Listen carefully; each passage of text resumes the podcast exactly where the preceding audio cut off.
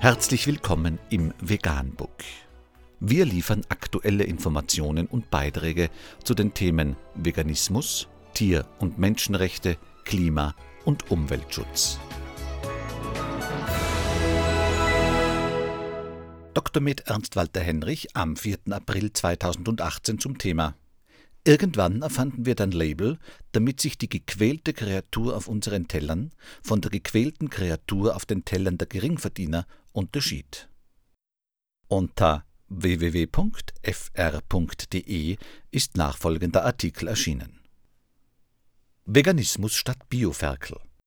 In der Kolumne Unter Tieren spricht Autorin Hilal Setzkin über Distinktionsgewinn durch den Einkauf im Biosupermarkt. Gerade hat es mich wieder jemand gefragt mit diesen altbekannten Worten. Wie stehen Sie zu den Billigeiern aus dem Supermarkt? Es war in einem Radiointerview. Es fragte ein freundlicher, kluger Kollege.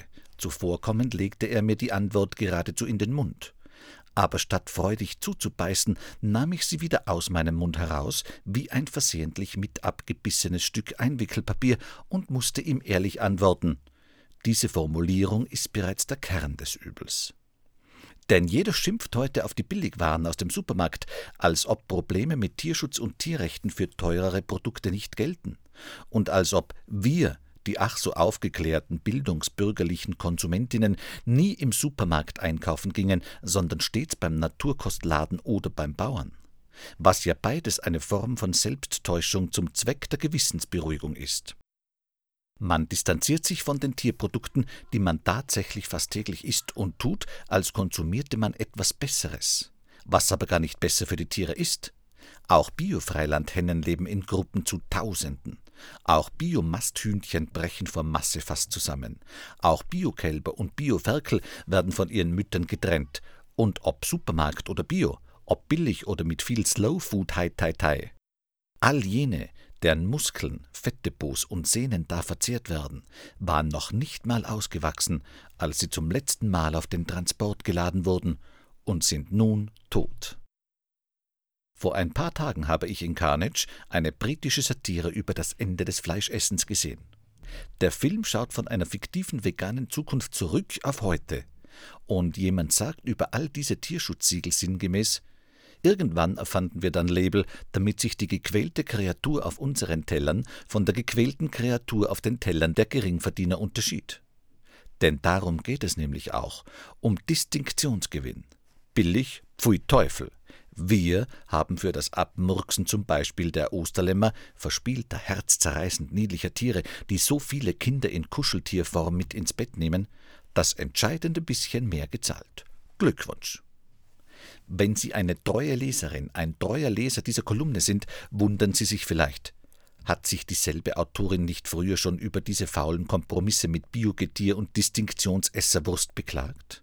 Doch, und ich bitte um Verzeihung für die Wiederholung, aber ehrlich gesagt, Ausmaß und Wiederholung von doofen Bemerkungen und plumpen Witzen, die wir als Veganerinnen und Veganer nahezu täglich von Mitmenschen entgegennehmen dürfen, die ansonsten mit ausgezeichneten Gedächtnissen und einiger Geistesbrillanz gesegnet sind, rechtfertigen dies hoffentlich.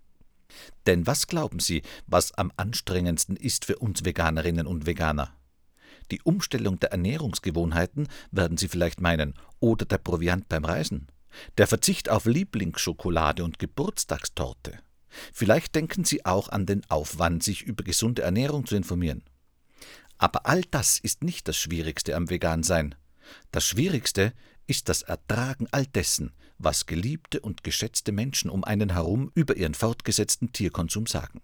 Und wieder und wieder die Unbelehrbarkeit des Menschen mit ansehen zu müssen und die Ignoranz und Empathielosigkeit von Freunden zu akzeptieren, die doch ansonsten so kundig und voller Empathie sind. All das fällt mit der Zeit nicht leichter, sondern wird immer härter. Jede weitere Fernsehdokumentation, und in den letzten Wochen gab es viele, über siechende Schweine, qualvolle Schlachtungen, verwaiste Kälber, die ins Land zieht, ohne dass sich am Tierkonsum der Mitmenschen etwas ändert, lässt einen innerlich schier verzweifeln. Was braucht ihr denn jetzt noch? Ja, ich weiß, wir alle haben wenig Zeit und erstmal warten da einige andere wichtigen Projekte.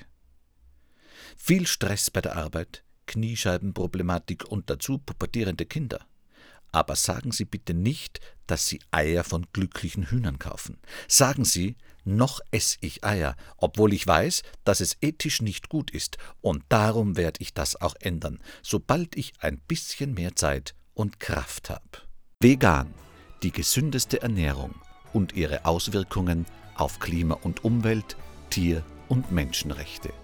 Mehr unter www.provegan.info.